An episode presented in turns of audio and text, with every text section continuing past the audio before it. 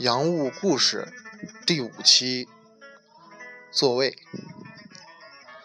一四年从美国回国的时候，乘坐了全日空航空公司的飞机，正巧座位在紧急出口的旁边。从大体上来说，我并不是个挑剔的人，但对于身体的舒适感有很大的执着，比如喝水时的杯子、水质，还有温度；睡觉时的床宽、床单的气味，还有被子的薄厚；又或者是坐下时的座椅材料、整体曲线和前方的空间。这个因为噪音极大而让很多人喜欢不起来的位置，却让我暗自窃喜。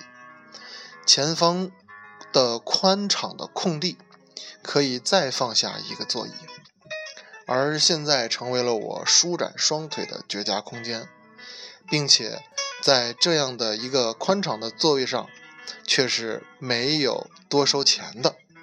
这件事是让我感到最为震惊，也是最为开心的。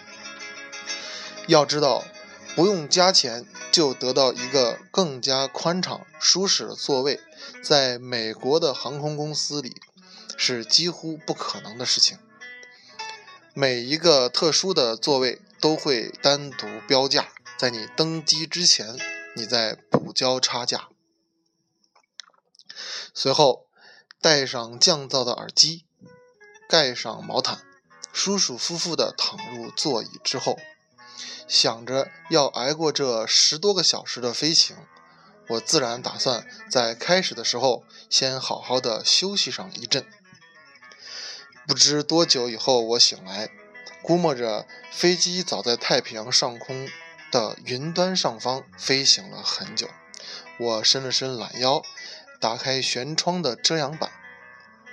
乘坐国际航班最美好的两件事，一是水准远超国航飞机的美食，二是在过程中总会遇到一次日落或一次日出。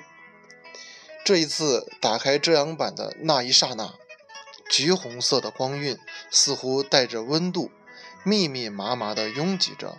打入机舱，浮上我的面颊。嘈杂却宽敞的座椅，本应枯燥的旅程由于遇到了这美丽的景色而让我感慨。正如罗丹所说这个世界的确从来不缺少美好。